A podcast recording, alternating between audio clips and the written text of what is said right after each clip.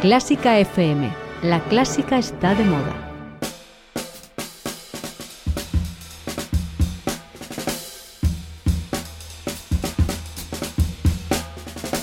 Mario, cuéntame la música. Esto lo veía yo en los Picapiedra, ¿no? ¡Viva! ¡Abre la puerta! ¡Llama, llama, ¡Calla, enano! ¿Cómo hemos empezado hoy, Carlos Iribarren? Eh, Esto cada día es una aventura. a ver, cuéntamela tú. Hoy vamos con un término muy musical. No sé yo si existe en otro campo, como sí pasa con otros. Ujú. A ver si eres capaz de, de definirme o cómo me defines el término sonata. Sonata, ¿y por qué lo has dicho tan Sonata. italiano? No, Porque- fuera de la música, no. Yo creo que no. Alguna película se llama so- Sonata, pero porque tiene que ver con la un música. libro que hay sonata de invierno. Claro, pero Mm. de Chopin, ¿no? De la vida de Chopin en Mallorca, yo creo. No. ¿No es ese? de- no, sonata de... Bueno, luego te lo digo. Bueno, hay un libro de Chopin que yo creo que se titula también Sonata. O algo. Que sonata musicalmente se me ocurren dos cosas. La forma sonata, que esto me lo enseñaste tú en Cuéntame una música, que original eres encontrando nombres para los programas. La forma sonata, tú lo cuentas mejor que yo. Y después la sonata, pues hombre, es una obra, un tipo de obra o un- una categoría fabulosa en la que eh, tiene en común con la sinfonía, que son cuatro movimientos, suelen ser más breves en, la duración y lo que son más breves o, o más cortas, digamos, es en el número de instrumentos, porque las sonatas eh, yo las conozco para piano, para violín solo también y luego para violín y piano, cello y piano, etcétera, etcétera, para flauta, etcétera. Bueno, con esta definición de Carlos Iribarren comenzamos y es un intento de definición porque, claro, Carlos Iribarren, siempre lo decimos, es el único no músico, pero De momento. representa quizá a gran parte de los oyentes melómanos y queremos saber por dónde empieza. Creo que has concretado demasiado. Quizá el ¿Ah, sí? término sonata es un poquito más amplio, pero vamos a seguir explicándolo. Vámonos al piano. Porque de hecho, bueno, el piano yo- es uno de los instrumentos, yo creo que el que más, al que más sonatas han dedicado los grandes compositores de, de toda la historia, ¿no? Porque es un término muy transversal, es un término que se utiliza ya hace 400, 500 años, que se sigue utilizando hoy en día, se componían entonces, se componen ahora, pero esto también hace que sea un término pues que no pueda de- definirse de manera muy concreta, porque sí podemos decir que son obras para ser tocadas instrumentalmente, con ese único fin eh, musical de ser tocadas, pero poco más, porque han cambiado mucho también a lo largo de la, de la historia. Hay sonatas míticas que todos hemos escuchado alguna vez. Esto pertenece, por ejemplo, al primer movimiento de una sonata de, de Beethoven.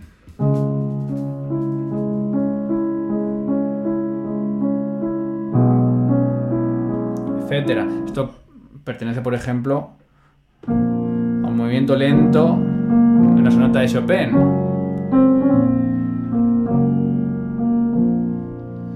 O esto pertenece a un movimiento final de una sonata de, Mozart. Etcétera. Bueno, un término que da mucho de sí, que va a ser muy interesante conocer a fondo y lo vamos a hacer con un analista de primera que ha trabajado mucho, ha estudiado mucho el término sonata, también el término forma sonata, que además ha estado investigando sobre sonatas de un compositor en concreto, así que nos va a ayudar hoy mucho en este nuevo episodio de Cuéntame la música. Cuéntame la música con Mario Mora.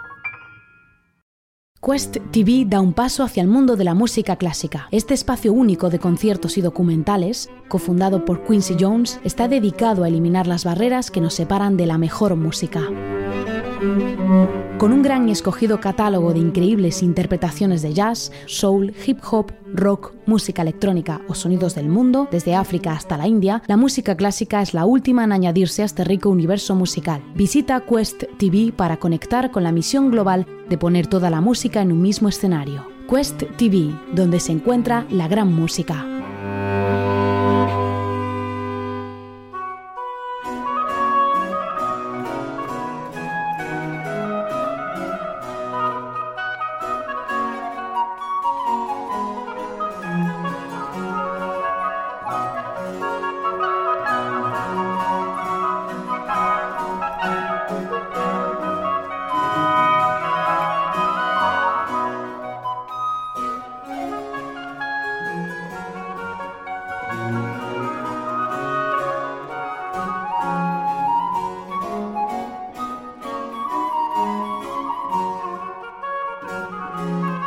Gracias a todos por escuchar Clásica FM, por seguir en este podcast Cuéntame la música.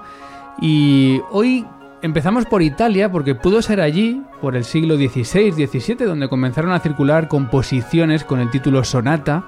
Entonces era un concepto distinto, quizá un poquito distinto al que conocemos hoy en día. Podían ser de iglesia, de cámara, como esta que estamos escuchando de Arcangelo Corelli, su sonata Opus 4, número 1, de 1694 y desde este momento, esa palabra, sonata, ha comenzado a aparecer en el catálogo de todos los compositores durante siglos hasta que se ha convertido en un imprescindible de los conciertos solistas. ¿Por qué es tan importante la sonata en la historia? ¿Qué tiene de identificativo? ¿Qué diferencias hay entre esa sonata de Corelli que estamos escuchando o la que pueda estar escribiendo un compositor hoy en día 350 años después? En Cuéntame la música ya sabes que te explicamos y vamos a los entresijos de cada uno de estos términos. Cada semana lo hago con un experto que me ayuda a contarte la mejor música del mundo, que nos va a explicar con palabras, con ejemplos, el término que hemos elegido. Hoy es sonata y nos va a ayudar a contarlo un compositor, profesor de análisis, investigador musical y estudioso de la sonata, Enrique Igoa. Bienvenido. Hola, muchas gracias. Bueno, Enrique Igoa, que estuvo ya en Clásica FM, nos tomamos un café un día, estuvimos hablando precisamente creo que de las sonatas de Soler. Es cierto. Que estabas tú con ellas entre manos.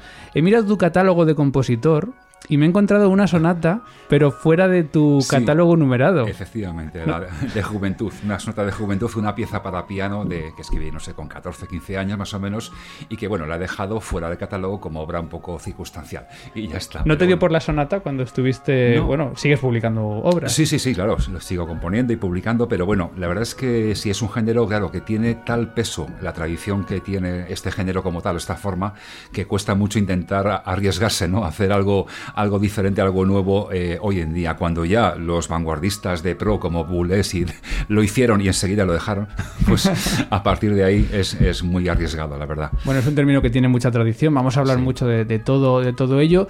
Yo me he oído la RAE, como siempre, la RAE mm. dice de sonata que es una composición para uno o más instrumentos que consta generalmente de tres o cuatro movimientos uno de ellos escrito en forma sonata. Bueno, esto, esta definición quizá la podríamos concretar en una época concreta, no siempre ha sido así.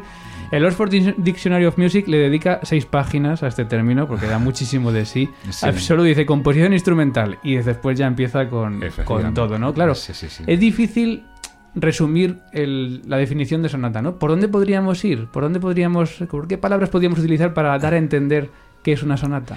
Hombre, la verdad es que, claro, eh, ha habido tantos cambios en la, a través de la historia del, término y de la forma y, de y del contenido interno que cuesta mucho intentar hacer una definición unitaria. Lo que pasa es que la mayoría de las sonatas que están en el repertorio, que la gente escucha, y claro, hablamos de sonatas, pero habría que ampliarlo a obras que tienen forma sonata y movimientos como la sonata, pero no son para un instrumento, sino para dos, tres, cuatro, cinco, incluso la sinfonía. Pues que eh, si hablamos de ese término sí que podría valer la definición de la, de la, de la RAE, ¿no? En sentido de obra en tres, cuatro movimientos, donde el primero, el alegro, generalmente es forma sonata, y bueno, pues eso sí que podría valer para, para eso. Pero eso, claro, es históricamente clasicismo, romanticismo y en, en parte siglo XX. De ahí para atrás no vale, no vale, sería claro, diferente. Esta sonata que estábamos escuchando de Corelli, que es una sonata de antes de 1700, eh, es una sonata que ya para empezar no es para solista, era para tres instrumentos. Eh, eh, se dice además que estas sonatas de Corelli, gracias a la imprenta, empezaron a influir también mucho a todos los compositores del momento. ¿Cómo surgen estas primeras sonatas? Bueno, la verdad es que eh, antes de, claro, antes de Corelli, que fue un poco el que hizo de eso un poco sistemático, pero mucho antes, en, efectivamente en el siglo XVI, XVII, ya en Venecia, pues había, había obras que, claro, el nombre es lo menos que tenemos que, decir, ¿no? Sonata viene de sonada, eh, de, que suena en instrumentos, a diferencia de cantata, que es cantada. Esa es la diferencia básica, muy elemental, pero que ya nos sitúa un poco por dónde van los tiros. Música instrumental, aunque incluso al comienzo alguna sonata fue eh, vocal, como la de Monteverdi, ¿no? La sonata sopra eh, Santa María, ¿no? que está en, las vísperas de Beata Virgine. ¿no? Pero bueno, son excepciones, la mayoría son música instrumental.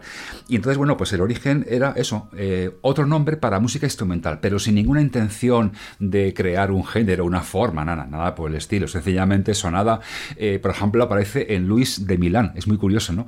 En Luis de Milán, nuestro violista, en su libro este del maestro, tiene piezas, tiene pavanas y alguna de ellas las llama sonadas. Bueno, son títulos un poco casi anecdóticos, ¿no? Hubo en el barroco temprano, pues eso, otro tipo de obras con este nombre, que era música para iglesia, pero además no eran para un instrumento de tecla, que va, eran para muchos instrumentos, incluso música policoral, y tenían el nombre de sonatas porque, bueno, pues eso era música para ser sonada por instrumentos, no para ser cantada. Esa es la diferencia. Luego ya es cuando Corelli, más adelante llega el, autor, ¿no? Arcangelo Corelli, el que hace de esto algo como más sistemático y crea o trabaja, quizá como nadie, los dos géneros, la, la da chiesa, ¿no? que es la de iglesia, y la da cámara, que es la, la que se hace en palacios privados y demás. Y entonces eso es lo que luego influye, efectivamente, en muchos autores europeos, empezando por Johann Sebastian Bach, que tiene unas cuantas, en el modelo este que se llama trío sonata, que también el nombre engaña, porque no son para tres señores, sino para cuatro. porque, claro, son dos violines, luego está el clavicémbalo y luego está el violoncelista que hace la línea de bajo continuo. Por tanto, suelen ser cuatro los que hacen este tipo de, esta, esta formación instrumental llamada sonata. ¿no?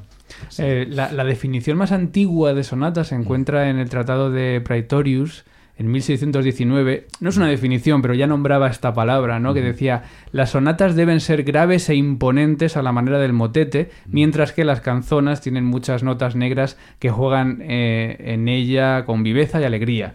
Es decir, le daban un carácter ya más serio a la sonata, ¿no? Comparada con otras secciones. Sí, efectivamente. La verdad es que la sonata en poco tiempo adquiere un carácter un poco de música abstracta, eh, desligada de la música, por ejemplo, de la danza, ¿no? La danza era otra cosa. Entonces esta música fue un poco más como abstracta, como más eh, hacer música por sí misma, aunque no tuvieran todavía ni mucho menos este concepto en, en, la época barroca, pero era música un poco más para sí misma, ¿no? Sin tener esta ligazón con la danza o con otras músicas más alegres o más así. Efectivamente fue una música que tenía un poco ese sentido más grave. Como, como dices tú, sí. Pudo ser en el siglo XVIII, ¿no? Donde empieza ya a tener la sonata un significado muy propio, muy importante, eh, sobre todo a través de compositores que tú has estudiado mucho, como mm. Antonio Soler, eh, como Scarlatti. ¿Qué ocurre aquí con la sonata? Porque la reducimos a un movimiento a algo muy breve, incluso más breve de lo que se hacía en el, en el barroco. ¿no? Claro, claro. Bueno, es que aquí, claro, conviven todavía en el, en el, digamos, 18, primera mitad, más o menos, lo que sería el barroco maduro, ¿no? Pues conviven, por un lado, eh, la triosonata de Corelli, y que, que, practica, por supuesto, Corelli, y luego también más italianos, y luego llega, por ejemplo, a Johann Sebastian Bach, que tiene unas cuantas sonatas, no solamente el modelo este, que además él la practicó para órgano, que tiene seis triosonatas para órgano maravillosas, también hizo luego sonatas para eh, flauta y clave, también para viola da gamba, en fin, o sea que tiene modelos ya de sonata, lo que sería la sonata de instrumento melódico con eh, instrumento de teclado. A la vez que eso, a la vez que eso, en Italia empieza a desarrollarse lo que sería un, el género de la, que luego se llamó eh, sonata binaria, ¿no? que es una obra en un movimiento, y que es muy breve, en dos partes. Mi partita se llama a veces porque tiene dos partes, de una duración muy parecida, y es la que practicaron en su tiempo, ya en Italia, por ejemplo, Galuppi, un autor ¿no? italiano quizá menos conocido, pero que luego llevó a su más alto prestigio, sin duda, Domenico Scarlatti, napolitano, pero afincado primero en Portugal y luego en España, porque estuvo al servicio como músico de cámara de la reina María Bárbara de Braganza. ¿no? Entonces, eh, a partir de ahí fue cuando eh, ese, ese género eh, tuvo una vida diferente a partir del modelo de Scarlatti y fue el que luego también se siguió en parte de la península ibérica. Bueno, tanto en Portugal con Carlos Seixas como en, España con Antonio Soler, con Blasco de Nebra, con bueno, un montón de autores que también siguieron, claro, siguieron inicialmente ese modelo, porque el mismo Soler empezó haciendo sonatas al estilo del que fue su maestro, eso habría que dar mucho, habría que matizar mucho, lo de si fue su maestro, ya, ya hablaremos de esto, si hay un paréntesis hablaremos de si Scarlatti fue realmente el maestro de, Soler, ¿no? Sí que está documentado que Soler copió, copió sonatas, que era la forma de aprender algo, era copiarlo, lógicamente, a manita, entonces se copió unas cuantas sonatas de las 555 que compuso Scarlatti, con lo cual ya de copiarlas él estaba fijándose en lo que estaba viendo y escuchando en su cabeza y dice, vale, esto funciona muy bien, voy a hacer algo parecido y a partir de ahí empezó. Pero luego él tomó otro camino cuando ya en los años 60, 70 del siglo XVIII, empezó a hacer otro, tipo de sonata que ya era más cercana a la que se estaba haciendo en Europa que ya hablaremos luego de ella, imagino, pues la, el modelo clásico, ¿no? Que siguieron luego Haydn, Mozart, Beethoven y demás. Pero bueno. Aquí en este capítulo de Scarlatti, Soler y estos compositores de ese periodo entre el barroco y el clasicismo, em, Bueno, tú, de hecho, eh, eh, porque Scarlatti tiene como 550 sonatas o por sí, ahí. sí, por ahí, sí. Soler, hasta que llegaste tú tenía 120, 100. ahora tiene 180. Hay que decir que Enrique Goa pues, eh, trabajó en el descubrimiento de nuevas partituras, nuevos manuscritos, eh, que podría incluso haber más por ahí, o ya, o No, ya no, se han perdido seguro, se han perdido seguro, claro, sí, sí, sí. Ujú. Porque de hecho no queda ninguna, ninguna de su mano. O sea, es curioso que sí que queda de su mano música religiosa que compuso mucha música religiosa, lógicamente, porque además es claro, era eh, monje Jerónimo del Escorial. Su, su- vamos, su principal misión era hacer música religiosa para, para, con una función, digamos, de litúrgica, y ya está. Entonces la pregunta es, ¿para qué hacía sonatas? Un género tan liviano, ¿no? Pues era música pedagógica, así de sencillo. No lo hacía con un sentido de concierto, vamos, te podíamos llegar, que se lo habría ocurrido ni a él, ni a Bach, ni a casi a Haydn, ¿no? no. Era música pedagógica o era música que le pedían para eh, eso, la práctica, digamos, o para la diversión de los, en este caso, de la, de la comunidad de, de futuros de la Orden Jerónima, sus compañeros de orden en, Madrid, en Montserrat, a los que también enviaba sus sonatas, y gracias a que las enviaba, quedaron las copias, porque allí los, los hermanos eh, copiaron y distribuyeron las obras que hacía Soler en Madrid, y entonces allí quedaron copias. De hecho, la mayoría son obras que están en Montserrat, en la Biblioteca de, de Cataluña en Barcelona, y, vamos, en el área catalana, lógicamente, pero porque eran copias de lo que él enviaba, pero de su mano no queda ninguna sonata, sí música religiosa. Es curioso. Y, y estas sonatas que hemos dicho que son breves en un Sí. movimiento, suelen tener entre 3 6 minutos. ¿Qué pesa más? ¿La forma, la- el virtuosismo para los ejercicios, eh, la expresividad de los temas? ¿Qué, qué pesa más? Bueno, la verdad es que hay un poco de todo. En el caso de Scarlatti sí que, sí que bueno, es son obras eh, breves, mm, pero que tienen mucha dificultad. O sea, sí que está más o menos claro que tenían una intención como de ejercicio o de estudio, ¿no? Incluso, de hecho, las, 20 las 30 primeras de Scarlatti aparecen publicadas con el nombre de ejercicios, esercizi en italiano, ¿no? Aparecen así. Bueno, entonces, en el caso también de Soler, pues sí, son obras breves que tienen en parte pues un trabajo mm, técnico importante y cada una tiene el suyo, como además son breves, pues trabajamos en un caso las octavas, terceras o lo que sea y demás, pero luego también, claro, tienen un sentido musical muy claro y una especie de autonomía y de lógica interna y de coherencia totalmente clara, o sea, no hay que eh, criticar como se ha hecho a veces, claro, es que esta sonata binaria es tan corta y como eh, le falta un poco desarrollo, no, es que, eh, claro, el material musical es el que es, entonces da para ese tipo de desarrollo o de digresión, si queremos verlo como algo más corto, ¿de acuerdo? Da para eso, pero tampoco hay que buscar más, porque es un material temático corto, pequeño, ¿no?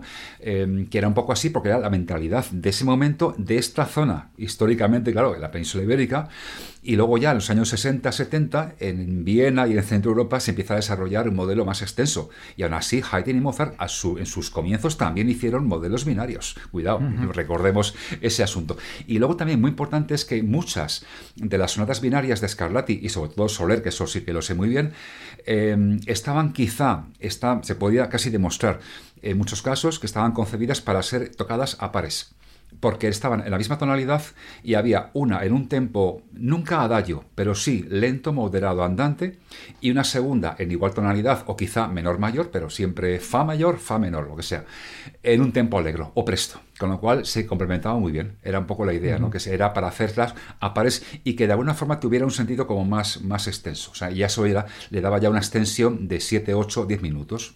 O sea que en este caso a los Claro. teclistas podemos recomendarles que lo hagan así, ¿no? No Sí. tiene por qué ser seguidas Sí, sí. en la numeración, o sea, es encontrar No, dos sonatas claro, lenta, claro, rápida, el mismo... claro, eso se puede efectivamente, para eso. Eso ya, ya intenté hacerlo yo, dar una pista de eso. Y entonces en la, en la tesis, al final, claro, tuve que ir mucho más allá de lo que era meramente analizar. Tuve que, que investigar, a- a- a publicar sonatas y demás. Y entonces, claro, ofrecí una lista completa de las sonatas y la enumeración que tienen y con, la, con el, el emparejamiento que debería ser, pero claro, porque también eso se puede mostrar porque el propio Soler, por ejemplo, el año 72, creo que fue, vino por aquí un noble inglés, de esos que le gusta mucho la música, el Lord de Fitzwilliam, y entonces le pidió, era un músico conocido, pasó por el monasterio y le pidió, a ver, Fray Soler, ¿usted me puede dar unas cuantas sonatas suyas porque me gusta mucho y tal, y he oído hablar de usted?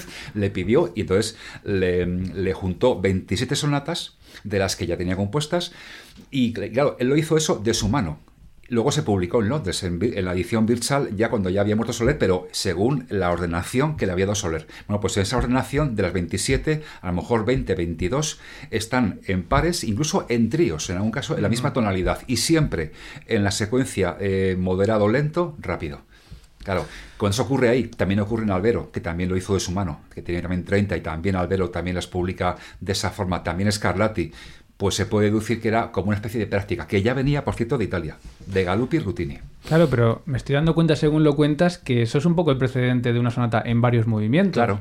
O sea, al final juntar tres movimientos en la misma tonalidad es, lo mismo. Claro, efectivamente. O sea, un poco la idea, ya ellos se daban cuenta de que si querían hacer una obra un poco más autónoma, más con más peso, faltaba quizá duración. Pues sencillamente lo que hicieron fue complementar y de forma muy lógica un movimiento moderado con un movimiento alegre. ¿no? Eso mientras hacían sonatas en dos movimientos, que luego con el tiempo, Soler en particular por lo menos, y también luego Blasco de Nebra, eh, hicieron ya obras en tres y hasta en cuatro movimientos y ya muy cercanas en algún caso a los modelos eh, vieneses de la época. Vamos a escuchar una, vamos a escuchar una además que es producto de tus investigaciones. Vamos a escuchar al clavecinista Diego Ares. Tocar, claro, en su CD pone, eh, un CD que se llama Soler, Sol de mi Fortuna, eh, pone sonata número uno en Do mayor, pero eh, claro, hemos estado hablando antes del programa. Hay un problema con la numeración de estas sonatas, sí, sí, sí, Porque la número uno puede ser la ciento y pico. Sí, sí, podría ser. O sea, de hecho, Samuel Rubio, que fue el primero que hizo una publicación, llegó a publicar 120 sonatas, eh, las publicaba según las iba encontrando, así de sencillo. Entonces, por lo menos, respetó la numeración de la, edición esta Virtual, que la hizo este Lord Fitzwilliam, y numeró de la 1 a la 27, son la misma numeración que el original de Soler. A partir de ahí, según iban encontrando, según iban apareciendo sonatas en Montserrat o en, o en, o en Barcelona, iba publicando y bueno, la numeración es... Y además lo malo es que mm, separó muchas posibles parejas también, que es lo peor, ¿no? Porque entonces se ha perdido un poco, se ha perdido, bueno, ahora ya no, porque ahora ya sí que se puede encontrar la numeración, que más o menos debería ser, incluso también las parejas que podrían darse en estos casos, pero, o sea, está pidiéndose a gritos una nueva numeración, está clarísimo, y estoy en ello, todo Vamos a escuchar esta sonata, según Diego Ares, número uno, luego ya sabremos cuál es, sí. Eh, al clave, música de Antonio Soler.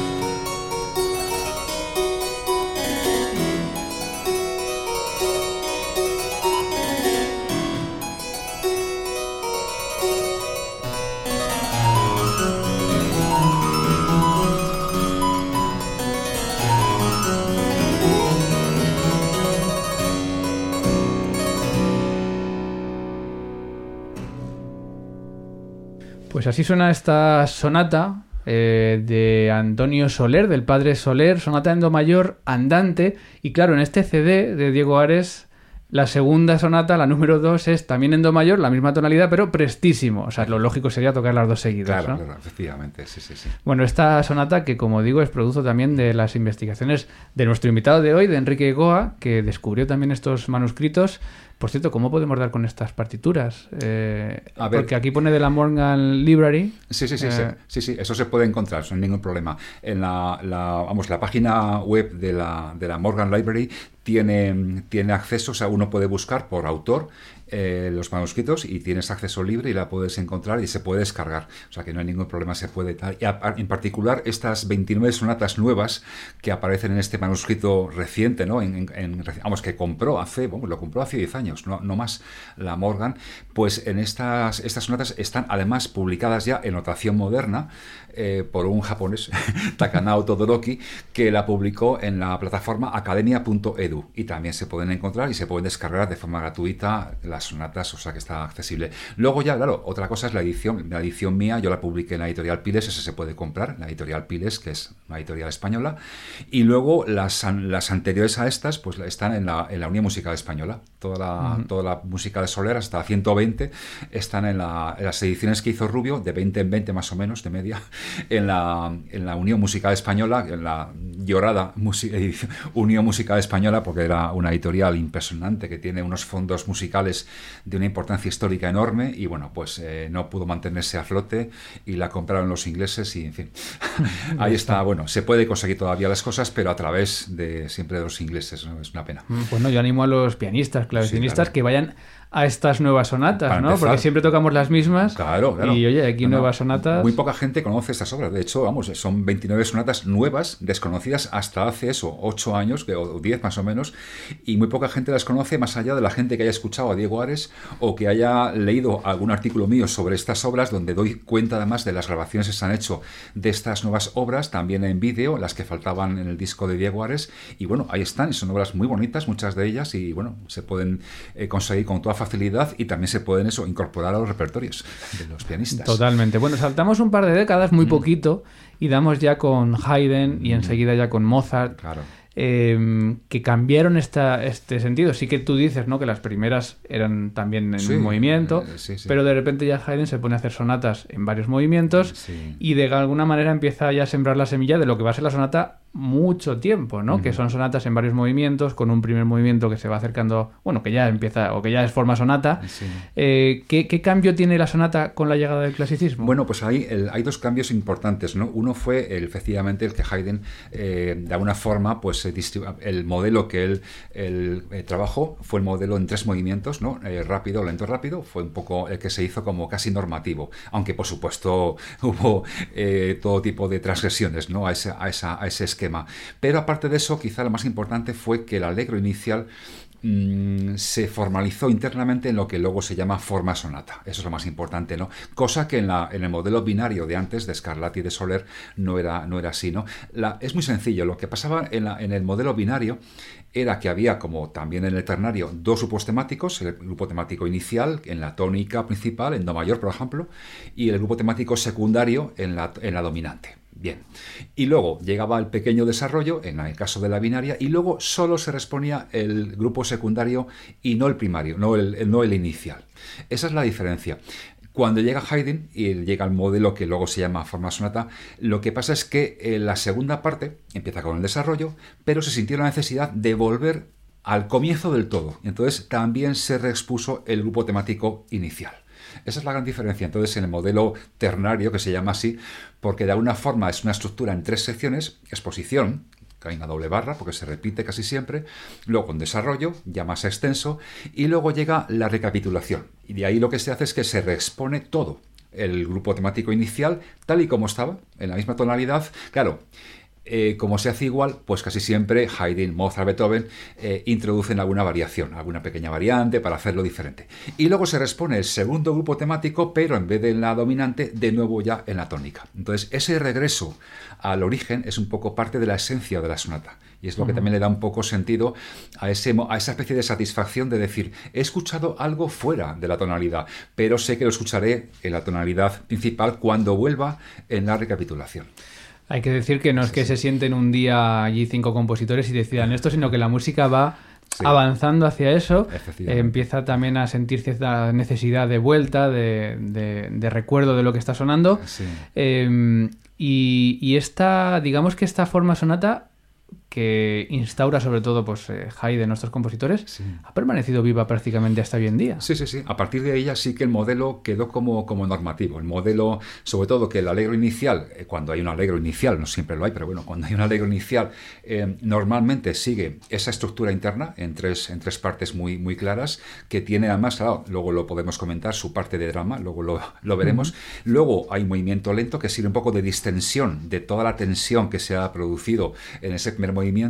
Luego em, llegaría el finale y en algún caso hay un cuarto movimiento que se inserta entre el lento y el final, que es un minueto eh, con trío y ya desde Beethoven un escarso con, con trío, ¿no? Y eso también se quedó como normativo, ¿no? claro, y es que aparte de eso estamos hablando siempre de la sonata pensando ya en teclado, en la, de, la forma de teclado, ¿no? Del piano y demás. Pero es que esta estructura interna se aplicó igual, igual, igual para la, vamos, el modelo que es la sonata para violín y piano, violonchelo y piano, flauta y piano en muchos casos, y luego también para la sinfonía. Bueno, y para, por supuesto, cuidado, el cuarteto de cuerda. El trío, cuarteto de cuerda, quinteto de cuerda, sexteto, puestos ya en pensar en Brahms, por ejemplo, y, demás, y luego la sinfonía. Incluso las oberturas. De las, oberturas, las oberturas también, y luego también el concierto. También el concierto clásico, bueno, el concierto es que es la forma más compleja de la historia de la música porque es la fusión de dos formas, del, del concierto grosso barroco, con la idea de ritornello, solo, eh, tutti, solo, y esa alternancia eh, fusionada con la forma sonata, con lo cual el concierto, por ejemplo, en su máxima expresión, el concierto para piano y orquesta en, en Mozart, en Beethoven, ¿no? Bueno, esos menos movimientos son de una complejidad formal enorme, enorme, porque fusionan dos cosas. Entonces es, complicado. Pero bueno, que al final esta, esta estructura aplicó a muchas a muchos, eh, plantillas instrumentales, ¿no? Mm. desde uno hasta la sinfonía, concierto y también la abertura, efectivamente. Vamos a seguir, ya que estamos con ello, vamos a seguir hablando de la forma sonata. Eh, luego ya seguimos avanzando en la historia, porque la sonata sigue, sigue viva. Eh, pero como decíamos, ¿no? esta necesidad de forma, al final también tiene detrás una narrativa, ¿no? tiene detrás una especie de estructura que puede asemejarse a una estructura de una obra de teatro, a una estructura de una obra de novela en la que hay unos personajes, se desarrollan, hay un conflicto, se resuelve, ¿no? ¿Qué tiene de todo esto la forma sonata? Bueno, pues esto em, es algo que en los tiempos recientes, pues autores como Charles Rosen, que es un, e, er, era un pianista americano y también gran eh, teórico, pues estuvo desarrollando en sus, en sus textos y en sus libros, que son, vamos, por supuesto, cualquier músico tiene que leerlos, ¿no? Bueno, pues ahí él también fue más allá de lo que era el aspecto formal básico y se dio cuenta de, efectivamente de que había aquí una gran dosis de drama, en el sentido de que, bueno, se desarrollaba una especie de narrativa, de poner en marcha unos personajes, podríamos incluso decir así, ¿no? Hablando de los temas que se dan en la, en la obra, y visto desde el punto de vista dramático y también del, del teatro, pues eso ha sido también dicho por mucha gente, ¿no? Aquí tengo un libro de Eugenio Trías también, ¿no? Drama e identidad también, el gran pensador que tenemos aquí, tenemos pocos, ¿eh? o sea que pensadores sobre la música hay pocos en España. ¿eh? Eugenio Trías y luego tenemos a Ramón Andrés, que es el más reciente, que sigue en activo afortunadamente. Bueno, pues Eugenio Trías nos comenta eso, ¿no? La idea de que la sonata se puede, el, movimiento inicial, ¿no? El alegro este, ¿no? Que es donde se concentra la mayor dosis de, drama, claramente se puede equiparar al teatro clásico, ¿no? La idea de plantear nudo y desenlace. Esa es la, cuestión básica, ¿no? Entonces, ¿cómo se puede ver eso, no?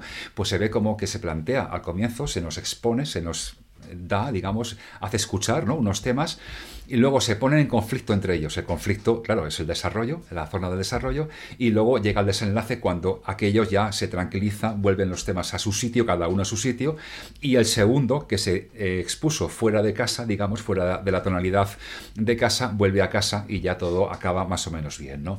Esa idea es esencial para entender, la, para entender la, narrativa que se da en la sonata. ¿no? De hecho, claro, cuanto más avanza la música ya en el clasicismo, Haydn de vez en cuando, Mozart más todavía, y no digamos Beethoven, el, drama y la, el conflicto que se da en los alegros iniciales es cada vez más. Luego ya tenemos a Bruckner, a Mahler, en fin, a, bueno, a Brahms también, ¿no? Todo eso se vio como. Se, quizá ellos lo intuyeron, pero se dieron cuenta de que tenían un vehículo formal, una estructura formal debajo que permitía hacer como una especie de narrativa, aunque ellos por supuesto hacían música abstracta, pero sí que se puede ver como una especie de música narrativa que tenía pues como una serie de personajes que están en conflicto allí en un momento dado, pero luego al final eso, eh, llegan al desenlace y todo se tranquiliza. ¿no? Hay que decir que es muy es muy satisfactorio conocer lo que está ocurriendo detrás de una forma, una forma de este sentido, ¿no? Poder escuchar una sinfonía que incluso a lo mejor no conoces, pero entender lo que está ocurriendo. Pero yo estoy seguro que incluso a lo mejor la gente que no tiene conocimiento, esta forma sonata también está hecha para que sin saber música, sin saber lo que está pasando, también tenga uno esa sensación de recorrido, ¿no? Sí, sí, claro, no, en teoría, eh, vamos a ver, la música no se hace para que lo solamente la escuchen músicos, sino para que la escuchen eh, todo tipo de aficionados, claro, que han intentado un poco cultivar, cultivar el conocimiento de la música, no van a escuchar sin más, sino que intentan conocer más música y demás, y eso, pero vamos, es verdad que se puede escuchar y no es complicado em, acceder a, a seguir sin mucho, mucha, complicación una sinfonía, por ejemplo, de Haydn, que tiene temas más o menos sencillos, ¿no? Se pueden escuchar y exponer a cualquier aficionado, que es el tema inicial, luego el tema secundario y demás, cómo aquello luego entra en conflicto y cómo vuelven los temas. No es complicado tampoco, quizá no sabemos hasta qué punto. Claro, los músicos nos cuesta pensar que la gente no puede seguir a lo mejor una obra, ¿no? Pero no sé hasta qué punto la gente escuchas los temas y los puedes seguir o puedes darse cuenta de que hay dos temas y demás, pero quizá es hay mucho más capacidad de audición de la que pensamos en la gente, claro, que habitualmente más o menos escucha música de forma consciente, de forma también responsable, como podríamos decir, ¿no? Igual que quien va a, a, un museo a ver algo y lee el comentario, se fija, se, oye los, vamos, Em, observa los colores, observa el dibujo, la forma, lo que sea, pues aquí también un poco pasa igual, ¿no? La gente que tenga un poco de, ganas de ir más allá, de meramente dejarse invadir por sonidos y quiere ver qué pasa, pues estará atento a la escucha y oirá el material musical que está hecho para que se entienda, no para que no se entienda. Bueno, salvo alguna música contemporánea, pero eso ya es otra cuestión, ¿no? Entonces, eh, está hecho para que se entienda y, el músico compone para que el público pues reaccione ante eso también, ¿no? Casi siempre, ¿no? O sea que eso es mm. importante. Bueno, por esto la sonata, la forma sonata eh, ha estado vigente tanto tiempo porque sirve de, vehículo incluso antes de que se teorizase sobre ella ya, ya se entendía y ahora que se ha teorizado sobre ella se sigue, se sigue utilizando. Bueno, hemos hablado de la sonata clásica, eh, digamos que Haydn empieza a estabilizarla, Mozart empieza ya a entregarle algo de expresividad también a, los temas. Y Beethoven, bueno, Beethoven, Schubert la lanzan hacia el romanticismo. Vamos a quedarnos con Beethoven, vamos a escuchar un movimiento, primer movimiento de sonata. Es un primer movimiento algo distinto porque es su sonata número 30, opus 109 en mi mayor. Y vamos a escuchar yo creo que se escucha muy claro este conflicto de los dos temas, ¿no? Un tema muy melódico que empieza, de repente aparece un tema como mucho más transgresor y de alguna manera están presentes estos dos personajes. Es un movimiento muy breve, vamos a escuchar el comienzo de esta sonata Opus 109 de Beethoven.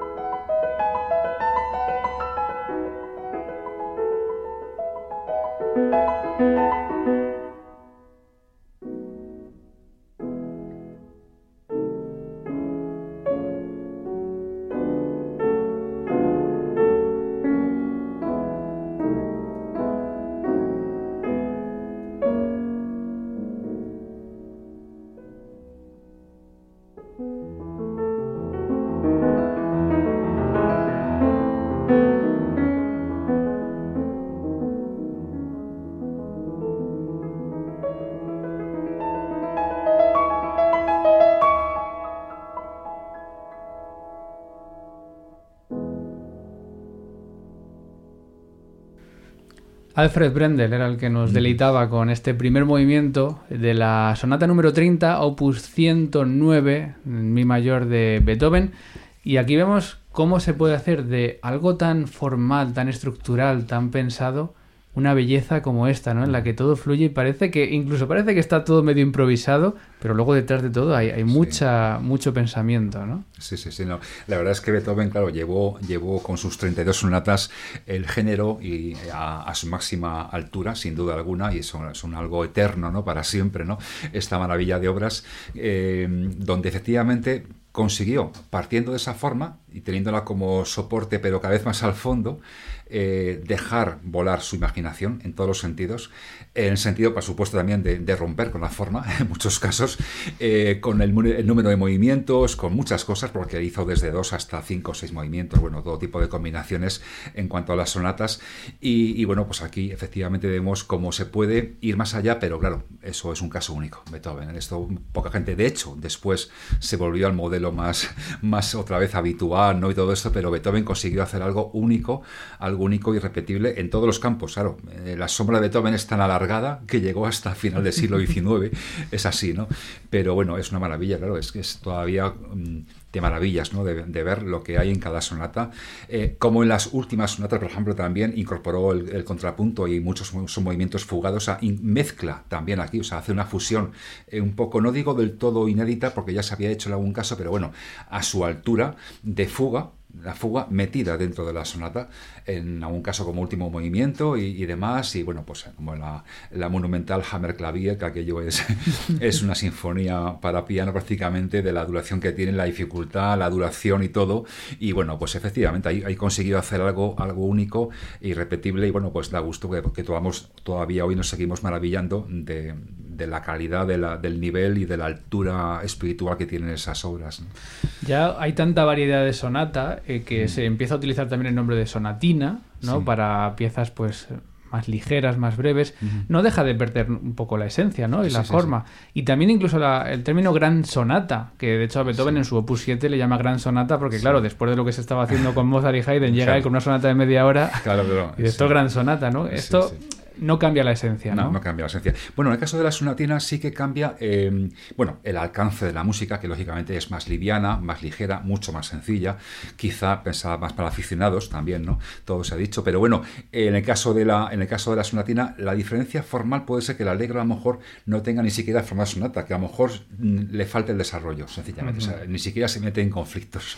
Dicho claramente, no se mete en conflictos y ya está, ¿no? En el caso de la sonatina ocurre mucho eso. También habría que decir que, por ejemplo, es importante las sonatas del siglo XVIII hasta las primeras de Haydn, incluso Mozart, y por supuesto aquí, las de Scarlatti y Soler, estaban hechas o compuestas pensando más bien en aficionados. Eh, en el caso de la, bueno, en el caso de Scarlatti, por ejemplo, ¿a quién, ¿para quién hacía eso Scarlatti? Solo para la reina, María Bárbara de Braganza. Bueno, a ver, en teoría son aficionados, aficionados y ya está que tocan el teclado, pero bueno, eh, habría que pensar el nivel técnico que tendría la, reina, porque tocar Scarlatti hay sonatas de una dificultad vamos, que todavía hoy cuesta mucho, mm. pero muy difíciles, muy complicadas. ¿eh? Entre los cruces, entre las repeticiones, entre todo tipo de dificultades, no son precisamente para aficionados así, no, no, para gente con mucha, con mucha técnica, ¿no? También Soler poner en aprietos en mucha gente, en muchos casos a, sus intérpretes, ¿no? Pero bueno, también hizo, por ejemplo, eh, este Carl Philipp Emanuel Bach, el hijo mayor de Bach, también hizo muchas obras que además lo ponía eh, für Liebhaber, o sea, para aficionados, mm, más que para, para Pero con el tiempo, cuando llegó ya, sobre todo Beethoven, ya lo de aficionados se acabó. Ahí ya la exigencia era pianista profesional, vamos, porque si no, no puedes tocar esa música. Es una dificultad enorme. Bueno, nos hemos detenido mucho en el siglo XVIII mm. porque digamos que es donde más se desarrolla la, sonata. En el siglo XIX, con la llegada del romanticismo, mm. digamos que se expande todo lo que tiene que ver con la sonata en cuanto a duración, en cuanto a temas barra personajes, lo que decíamos antes, ¿no? De, esta, de esta narrativa.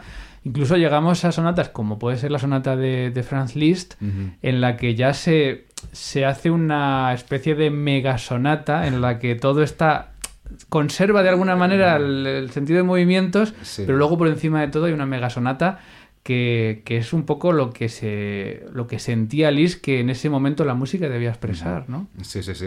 Bueno, en el siglo XIX, eso, sigue todavía habiendo modelos clásicos desde Schubert, Mendelssohn, incluso también Brahms, las suyas también son en principio modelo clásico de sonata, y también Chopin, aunque, bueno, fue criticado por alguna cuestión, pero bueno, también lo son más o menos, ¿no? Pero eh, llegó Liszt, claro, Liszt en todos los sentidos fue el transgresor máximo del siglo XIX, incluso antes que Wagner. Wagner, de hecho, claro, eh, como buen músico aprendió mucho de lo que estaba haciendo, de lo que estaba encontrando Liszt como hallazgos armónicos y también quizá en, parte formales, aunque a Wagner, claro, la forma no son formas que él practicara, pero él practicaba el drama a gran escala, pero le podía venir bien alguna sugerencia de, de Liszt. Bueno, el caso es que esta, obra de Liszt, por supuesto, es algo único, irrepetible, de lo cual tomó también luego buena nota Schoenberg cuando hizo su Sinfonía Opus 9, que también es una obra en 20 minutos toda seguida, donde eh, los movimientos están todos, están todos, pero están troceados y alternados. O sea, que a lo mejor escuchamos la exposición del primer movimiento, luego escuchamos eh, parte del esquerzo, luego un poquito del adagio, luego te devuelve el desarrollo del primero y así. Bueno, es una fusión de una complejidad y de una altura que bueno, también es una obra única. No hablemos de la dificultad, por supuesto, la dificultad de esa sonata de Liszt, eso es otra cosa, pero aparte de eso es una obra prodigiosa, es una cosa armónicamente en todos los sentidos, por supuesto temáticamente, claro, sigue un poco la, la mecánica, la técnica que que usaba Liszt, ¿no? de transformar temáticamente sus temas, aparecían de una forma y luego de una forma muy diferente. O sea, era capaz de darle apariencias muy diferentes a los temas, con lo cual era como cambiar la vestimenta ¿no? del personaje en todos los sentidos. Y claro, eso ya nos lleva a una narrativa brutal. De hecho, ha sido interpretada desde el punto de vista narrativo como Fausto, Mefistófeles, todo tipo de, historias y demás. También desde el punto de vista de los tópicos, de los tópicos eh, infernal, diabólico, místico, en fin. Es una obra que ha dado para a pie un montón de comentarios y de exégesis ¿no? sobre, la, sobre la misma. Lo que parece mentira es que le llame sonata. Sí, sí, Seguimos con el mismo término que Soler hacía su pieza de tres minutos, hace Lee su sonata de media hora. Sí, sí, sí, bueno, cambia mucho. O sea, el término también es verdad que ha tenido eso, pues muchas, muchos significados, muchas duraciones y muchas adscripciones a lo largo de la historia. ¿no? Y a su vez, algunas obras, en el, sobre todo en el siglo XVIII, que no se llamaban sonatas, luego se pudo deducir que eran también sonatas, ¿no? Aunque el autor le diera el nombre de tocata, por ejemplo, en el caso de Soler, o ejercicios en el caso de Scarlatti o lo que fuera, ¿no? Pero sí que se da mucho ese caso, ¿no? También. Sí, el término efectivamente varía de tamaño para empezar, de contenido, de todo, ¿no?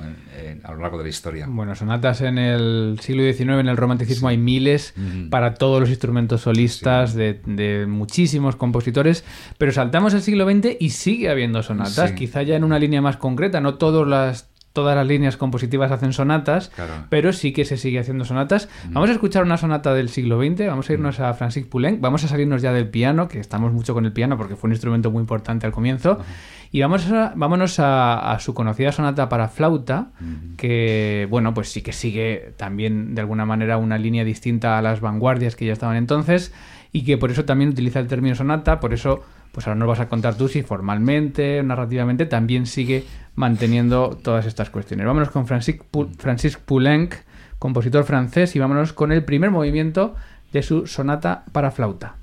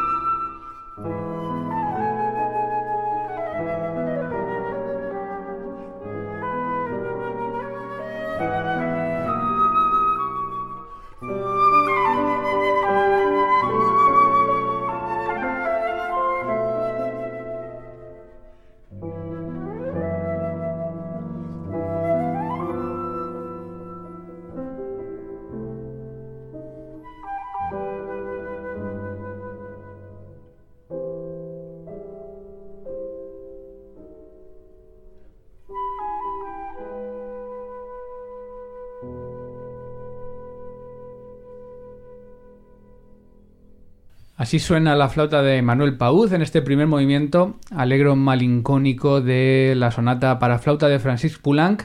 Primer movimiento, una sonata que tiene también varios movimientos, en este caso son tres. Eh, ¿Qué cambia de una sonata de Haydn a una sonata de Poulenc que tiene 200 años de diferencia en el tiempo? Pues quizá menos de lo que podría parecer, ¿no? En el caso de, de Poulenc lo que hace es mantener, eh, bueno, pues la idea formal grande de tres movimientos, eh, rápido, lento, rápido, eso se mantiene en, las que hizo para, instrumentos eh, variados y piano. se mantiene también un poco el contraste em, temático interno entre dos materiales diferentes, de diferente carácter, pero ya formalmente sería complicado encontrar la estructura de exposición, desarrollo, recapitulación en ese movimiento, en, el alegro, ¿no? De la de flauta y piano, ¿no? Es complicado, ¿no? Se parece un poco, pero no, no, o sea, no, no funciona del todo, del todo así. Pero no importa, lo que se busca quizá ya es más allá, es una música abstracta, una música que hable por sí misma, sin necesidad de que tenga ningún referente externo y que tenga su propia coherencia, su propia lógica, donde haya eso, un par de temas eh, o un par de grupos temáticos quizá contrastantes, y es lo que claramente hace Poulan, porque el tema inicial se oye de todas las maneras posibles cambiando de tonalidad y demás. Y luego también un poco el segundo, el que hace como de más lírico, más lento, que aparece en realidad en el centro y luego ya no aparece más. O sea que es un poco, al final es un poco más A, B, A prima lo que pasa en esa obra, ¿no? Pero bueno, lo que importa es el contraste temático armónico entre dos grupos temáticos y armónicos y la idea global de la forma y una música abstracta, sin referentes externos, pero con una coherencia interna, pues, intachable. Eh, al comienzo de esta conversación te he comentado que no encontraba sonatas en tu catálogo, salvo una fuera de catálogo. Hoy en día un compositor en, el siglo XXI eh, ¿Cómo afronta la composición de una sonata, una, una, obra tan con tanta historia y con tanta tradición? Hombre, pues de dos formas. Quizá cuando es estudiante, pues por obligación tendrá que hacer alguna para la clase de composición. Eso, eso lo he vivido yo eh, como alumno y como profesor de composición lo he vivido en, ambos, en ambos bandos. Y luego ya, a partir de ahí, ya como compositor que quiere hacer un catálogo como tal, ¿no? Y ofrecer algo diferente o no, o ofrecer algo que funcione, cada uno, claro, cada compositor querrá ofrecer eh, lo que sea, cada uno, ¿no? No siempre quieres hacer innovar a toda costa, a lo mejor quieres hacer una música que guste, se acabó, y claro, con ello pues tienes que a lo mejor hacer algo más, un poquito más convencional, un poco más, un poco menos y demás. Bueno, se puede plantear de muchas formas, a partir de la idea global que antes hemos comentado, de una música abstracta en dos, tres movimientos, cada uno de ellos con su contraste temático armónico, pero hacerlo claro con medios del siglo XX, quizá con música no tonal, con música incluso dodecafónica, Schoenberg lo ha hecho, de eh, cuidado, o sea que se puede hacer, se puede hacer música sonatas con, con técnica dodecafónica perfectamente y, y, demás, y ya está, o sea que se podría hacer así, o con material que no sea tampoco dodecafónico, diferente, pero que tampoco sea tonal, o sea, se puede hacer, se puede hacer, sí, sí.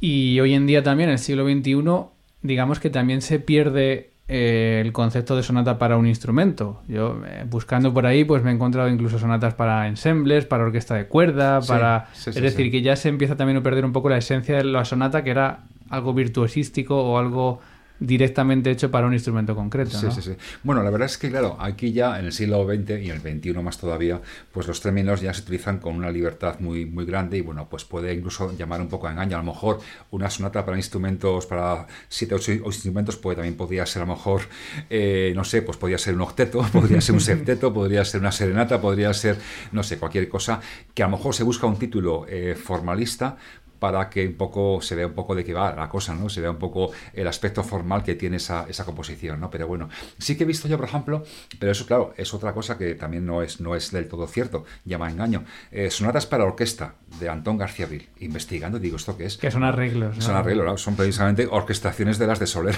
o sea que, bueno, eso ocurre mucho, ¿no? Que, bueno, lógicamente eso es otra cosa. Orquestar sonatas de, bueno, Soler o de quien sea para orquesta es una transcripción y ya está, en una orquestación, pero bueno, es una versión de una obra de tecla, en este caso de, orquesta. Vamos. Has mencionado un compositor que además murió hace muy poquito, que sí que compuso varias sonatas. es uno de los que sí han incorporado en su catálogo eh, sonatas.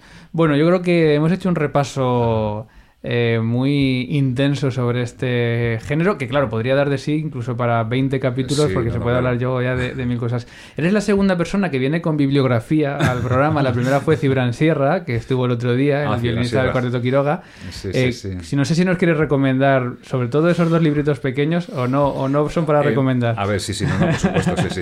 El, el único malo es que este, por ejemplo, este de Eugenio Trías, que se llama Drama e Identidad, que está en la editorial Destino, el problema de esto es encontrarlo. Así, de sencillo, porque creo que es un libro que ya debe estar bastante descatalogado, pero bueno, siempre en alguna librería, estas de viejo, ¿no?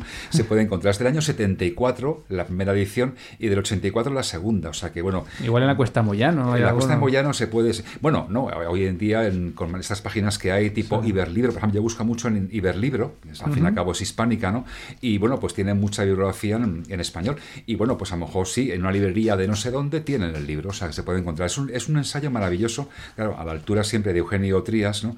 Que habla, bueno, pues del concepto de drama y lo aplica eso a la forma sonata, luego también a la ópera barroca, a la ópera clásica, al drama musical y luego capítulo de Wagner a Mahler. Bueno, bueno. Y luego ya habla del drama como en sentido del teatro, ¿no? Pero es un, libro pues excelente como de reflexión, ¿no? Sobre el tema del drama, pero aplicado a la música, vamos, habla por ejemplo de la idea de suspense, habla de, Haydn como un antecesor de la idea del suspense cuando las sinfonías eh, un poco se va por los ceros de V al desarrollo y claro, el, el oyente empieza ya a pensar en el oyente, porque dice, bueno, el oyente se va a creer que estamos muy lejos, muy lejos, pero luego volveré a casa. Esa idea de suspense que luego dice que es muy de Hitchcock, claro, pues ya Haydn de alguna forma juega con el oyente, porque sabe que tiene oyentes cultivados, a los que puede un poco hacer pensar, "Uy, se está yendo este señor de tonalidad, pero no, no, luego volveré a casa seguro. Y les engaña con esas falsas Sí, recapitulaciones. también lo menciona, por supuesto, claro, claro que sí, sí, sí, sí. Muy bien, bueno, pues tomamos nota de, de este libro que siempre Claro. además es... Las reflexiones de, de Trías siempre son... Todo, todo.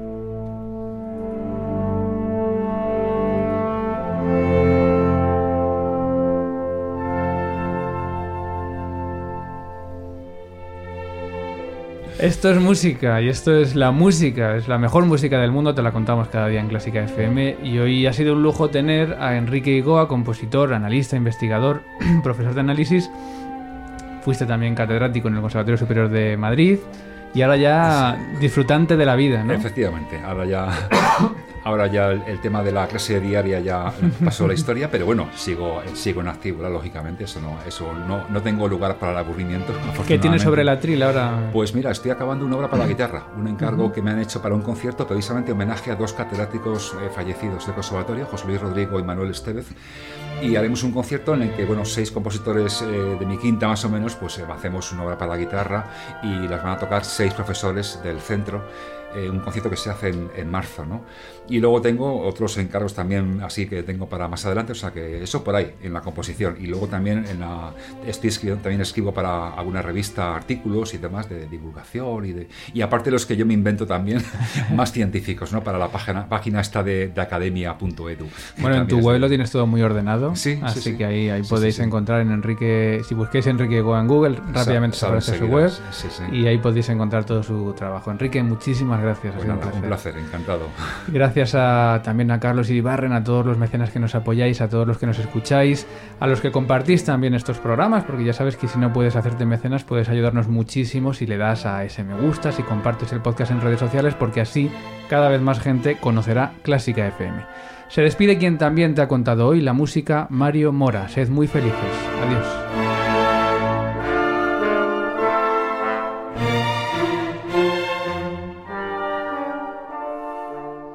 Y si has llegado hasta aquí, es posible que te gusten todos nuestros podcasts. Ayúdanos con 5 euros mensuales y haz que Clásica FM siga siendo posible. Más información en clásicafmradio.es.